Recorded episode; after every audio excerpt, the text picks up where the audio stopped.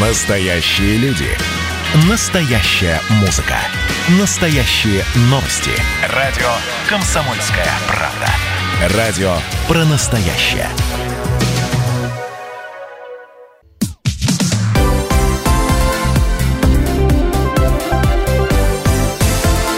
Крайности. Жизнь Ставрополья со всех сторон.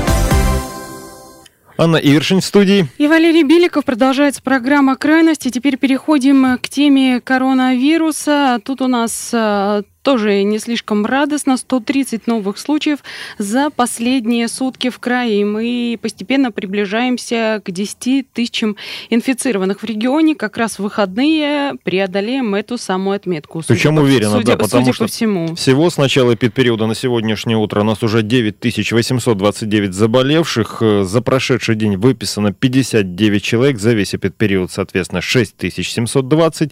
Смертельных исходов добавилось еще 3. За все время в крае от осложнений, вызванных коронавирусной инфекцией, скончались 189 пациентов. Ну и другие детали. Находятся на лечении в стационаре с COVID-19 646 пациентов, причем э, 72 из них это тяжелые, в тяжелом состоянии, из которых 19 человек э, на аппаратах искусственной вентиляции легких в состоянии средней степени тяжести 395 пациентов, остальные чувствуют себя удовлетворительно. Э, При этом медики сейчас наблюдают более чем за пятью тысячами человек в крае.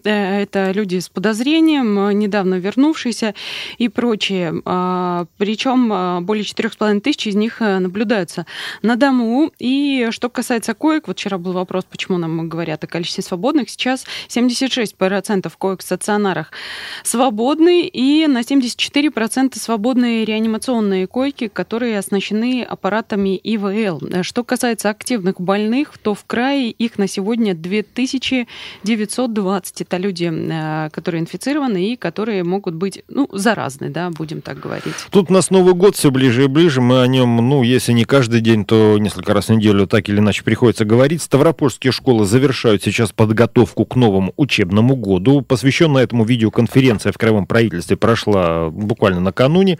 В общем, э, необходимо грамотно выстраивать процесс обучения в новых условиях. Причем речь идет об организации быстрой термометрии учащихся при входе в школу. Обеспечение социального дистанцирования во время обеда. График уроков должен исключить одновременное пребывание в школах всех учащихся. Вот об этом говорили на этой самой видеоконференции.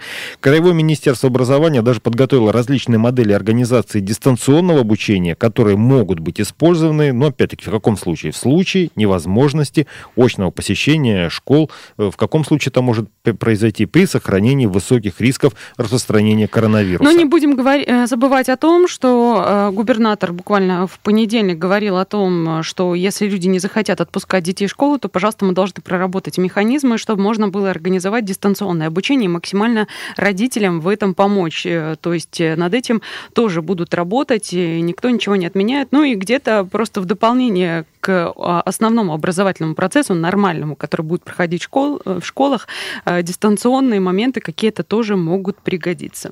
Ну и другая часть э, подготовки к учебному году 2020-2021 это, соответственно, тестирование на COVID-19. Э, Все работники учебных заведений должны его пройти с 25 по 30 августа.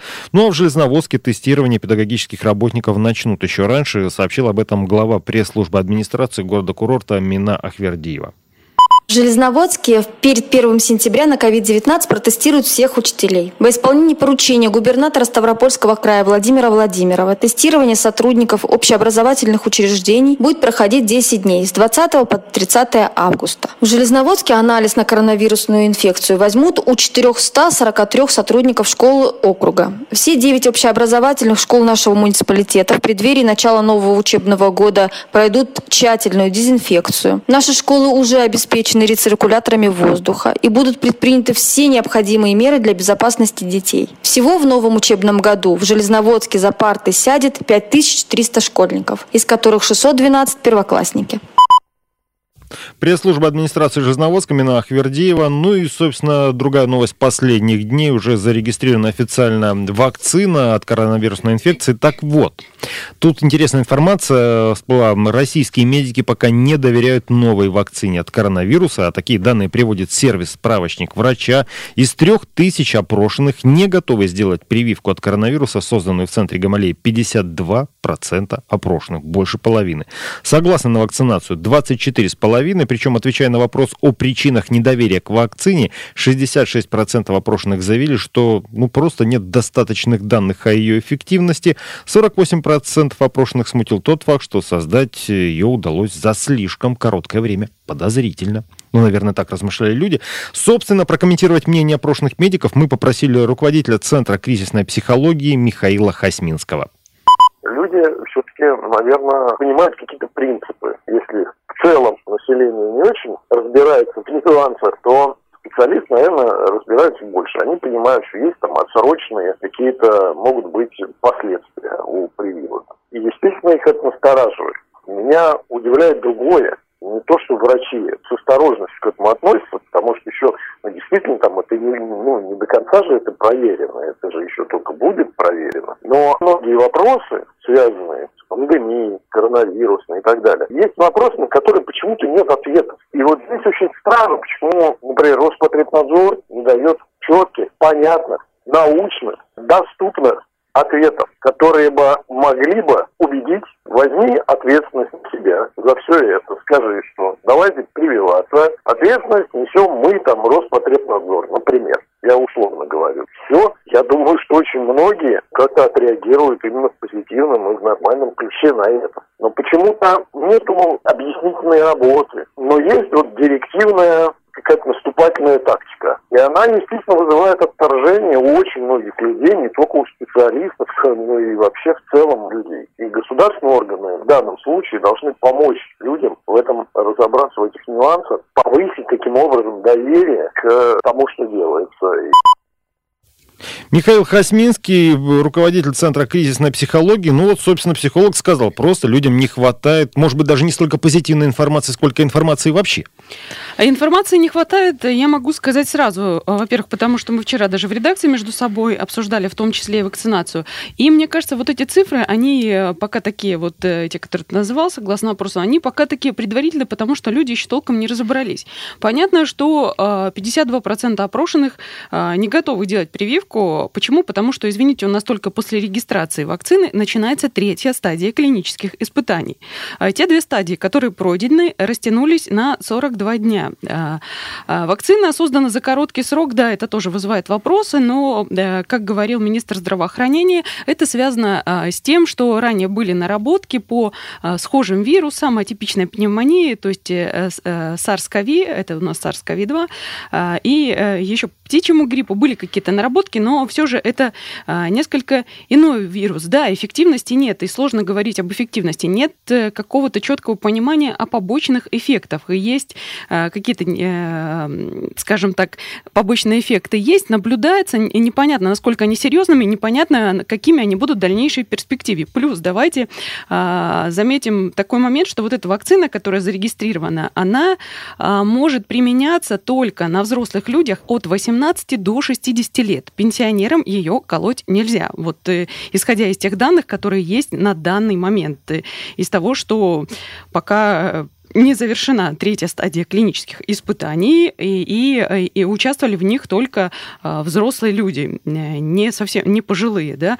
А, на детях вакцину не испытывали, поэтому все пока очень-очень непонятно. А многие люди а, просто еще даже, я подозреваю, не разобрались, они знают о том, что вакцина зарегистрирована, многих это, возможно, обрадовало, но пока еще люди не очень понимают, э, что это за препарат, и да, нужна разъяснительная работа. Людям нужно объяснить, все риски, если они есть, пусть это будет тот же Роспотребнадзор или Минздрав, или вообще кто угодно, а, те, может быть, преимущества, которые люди получат, если они сделают эти прививки. То есть э, давайте на чаше весов э, складывать все за и против, и людям давать четкое понимание, на э, чему они себя подвергают, а не просто так сказать, что мы вот разработали вакцины, давайте срочно всех прививать. Развернуто, что могу сказать? Мы сейчас уйдем на короткий перерыв, рекламу и новости, вернемся через пять минут, будем говорить говорить уже о безнадзорных животных.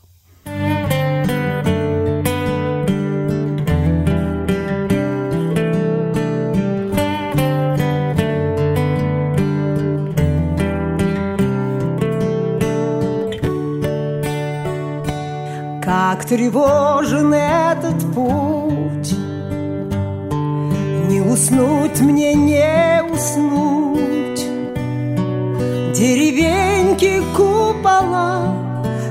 метель белым бела Отрешенно закружила Чтобы снова я решила Все вернуть. Как тревожен этот путь Куда-нибудь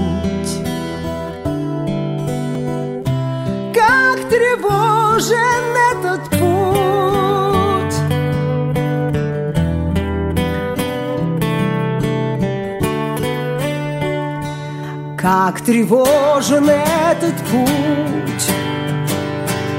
Мне судьбу не обмануть. Вот и кончился мой день Чтоб хранить меня от бедствий. Больно так сжимает сердце. Безопасности ремень, что не вздохнуть.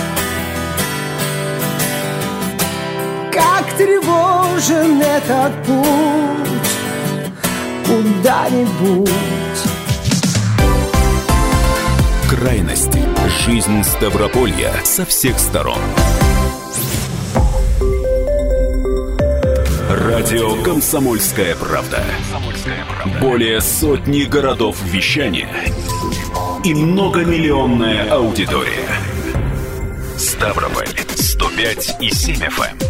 Регион Кавказских минеральных вод. 88 и 8 FM. Слушаем всей страной.